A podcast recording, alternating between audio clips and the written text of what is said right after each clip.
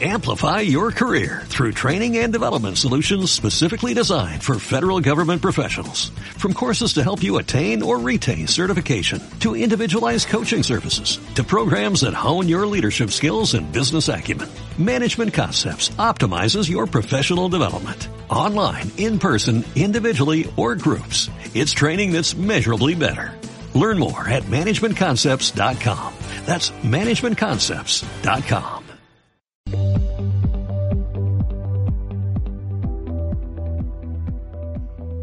Sectorial nos dedicamos a entender a Colombia y el mundo explicados desde sus sectores para poner a favor de las personas y empresas las oportunidades que de esto se desprenden y alertar sobre las amenazas en los mismos. Encuentra nuestros podcasts todos los viernes. Bienvenidos. Con un déficit fiscal que cerró en 2021 en el 8.6% del PIB, es inminente la implementación de una reforma tributaria el gobierno entrante de Colombia ha hablado de recursos entre 25 billones de pesos y 75 billones que busca recaudar a través de su reforma, niveles mucho mayores a la fallida planteada por el exministro de Hacienda Alberto Carrasquilla. Pero ¿cómo recaudar esos montos? Al parecer, el cambio tributario que se implementará en Chile nos dará pistas. En el presente capítulo de los podcasts de Sectorial lo analizaremos. El gobierno entrante de Gustavo Petro ha planteado cuatro como principales reformas con una necesidad de mayor inminencia en su implementación. Estamos hablando de la reforma tributaria, la reforma en materia de salud, la reforma pensional y la reforma en materia agraria o la denominada reforma rural. En orden de prioridades, la que primero se va a presentar ante el Congreso será la reforma tributaria. Incluso va a ser presentada el mismo día de posesión del nuevo presidente, es decir, el próximo 7 de agosto. La inminencia de esta reforma se da por el déficit fiscal que ha presentado el país. De hecho, también era inminente durante el gobierno de Iván Duque, sobre todo en el 2021, y de ahí la reforma tributaria que se presentó por el ministro Alberto Carrasquilla, mal presentada, mal comunicada y que generó el estallido social. Pero esa reforma del ministro Carrasquilla planteaba 25 billones de pesos. La reforma que planteará el gobierno de Gustavo Petro estaba hablando del orden de los 25 a los 70 billones de pesos en recaudo. ¿Por qué es inminente la reforma? Hablamos de un déficit fiscal. Si uno analiza ese déficit de Colombia entre el 2012 y el 2019 era del orden del 2,9% de nuestro PIB. Eso es algo así como unos 25 billones de pesos. Para el 2020, ese déficit escaló al 7,8%, unos 78 billones de pesos. Al 2021, sin la reforma de Carrasquilla que no se pudo implementar, Estamos hablando de 101 billones de déficit, es decir, un 8,6%. Y para el 2022, 70 billones es lo que se está esperando como déficit al cierre del año, que sería un 5,6%. Esos 70 billones de este año son 30 billones menos que el 2021, sigue siendo un déficit bastante amplio, pero ha logrado mejorarse en parte por el crecimiento económico que está presentando nuestro país Recordar que abril Colombia venía creciendo una tasa del orden del 9,2%, va a cerrar el primer semestre de este año con el orden de unas tasas de crecimiento por encima del 10%, eso genera un factor importante. Y por otro lado la reforma que implementó, que se lideró desde el Ministerio de Hacienda, el ministro José Manuel Restrepo, que fue el orden de unos 19 billones de pesos, si bien los efectos se ven en los próximos años, pues ahí empieza un primer efecto a generarse. Entonces estamos hablando de un déficit fiscal del 5,6%, que eso es lo que genera la inminencia de la reforma tributaria. De hecho, las calificadoras de riesgo que le bajaron el grado de calificación a especulativo a Colombia después del 2020, recordar que Colombia venía desde grado de inversión desde el 2011, se da esa disminución por los efectos del déficit fiscal, una calificadora como Fitch dijo recientemente que pese a que Colombia está teniendo una muy buena tasa de crecimiento, y eso es valorable en el desarrollo de nuestro país como una de las principales tasas de crecimiento en la región, hasta no se tenga claro cómo va a ser la política tributaria, no le van a retornar la calificación de grado de inversión a nuestro país. Retornar ese grado de inversión va a ser relevante en medio de un mundo que está bastante turbulento. Estados Unidos en la entrada de una inminente recesión económica, Europa con limitantes en producción por los limitantes en el suministro de gas, China también con una dinámica económica bastante baja.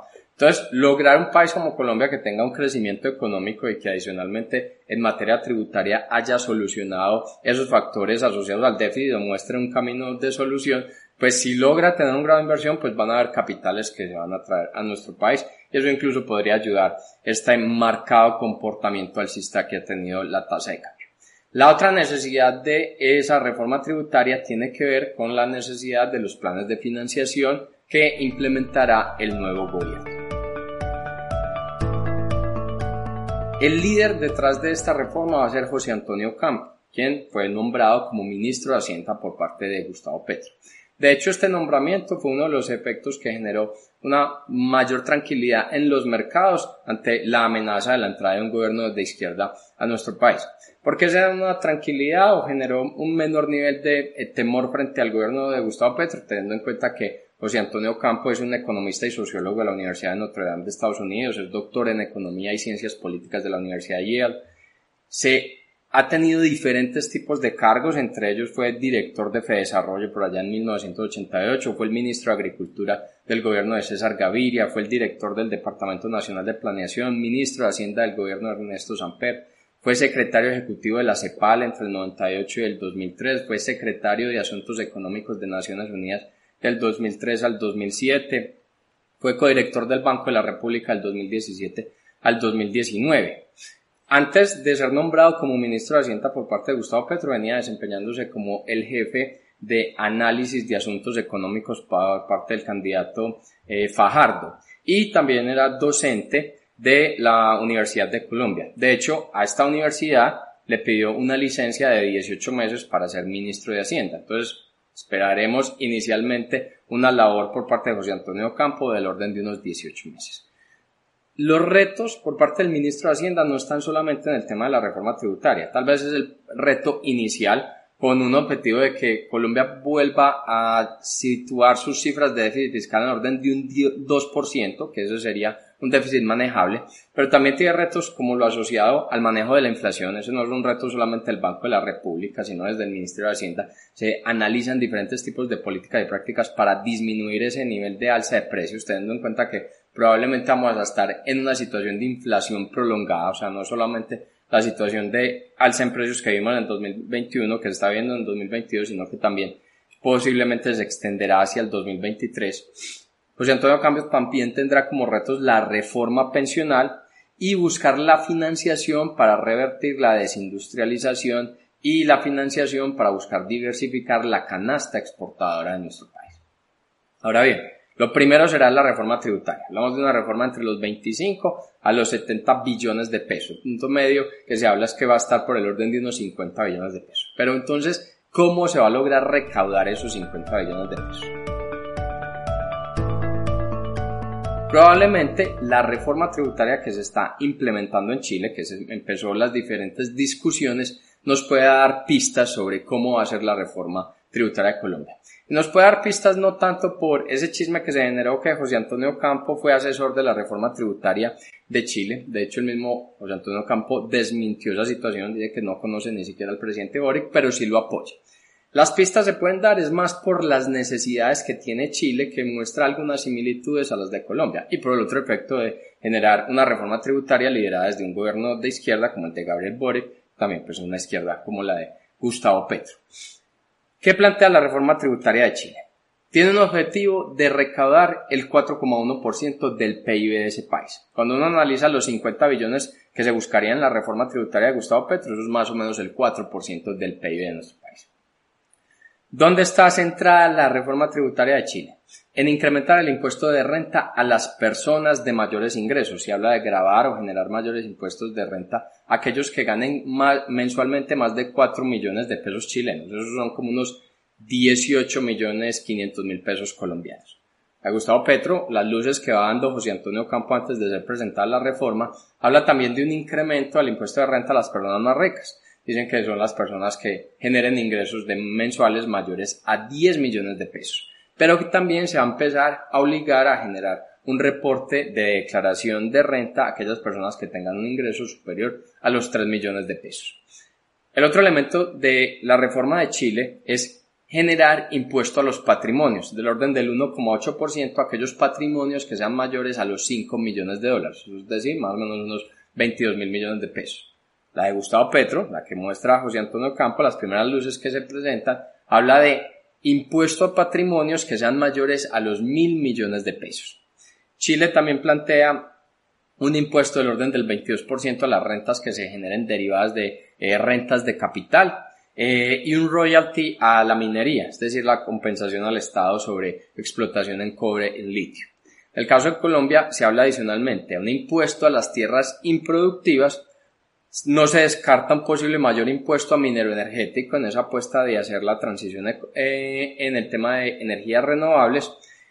Se va a desmontar lo que tiene que ver con los días sin IVA y no se descarta hacer una disminución al impuesto de renta a las empresas. De hecho, en Chile se va a disminuir del orden del 27% de impuesto de renta a empresas al orden de un 25, al orden de un 25%. En el caso de Colombia no se descarta hacer ese tipo de situación y lo que se afirma es que no va a haber IVA a canasta básica o ajustes en puntos adicionales en IVA a canasta básica, sobre todo dándole prioridad a aquellos alimentos que tengan o que generen la mayor cantidad de nutrientes.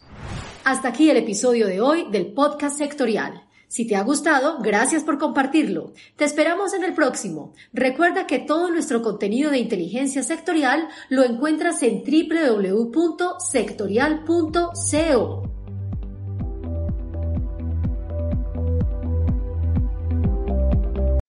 Amplify your career through training and development solutions specifically designed for federal government professionals. From courses to help you attain or retain certification, to individualized coaching services, to programs that hone your leadership skills and business acumen, Management Concepts optimizes your professional development. Online, in person, individually, or groups. It's training that's measurably better. Learn more at managementconcepts.com. That's managementconcepts.com.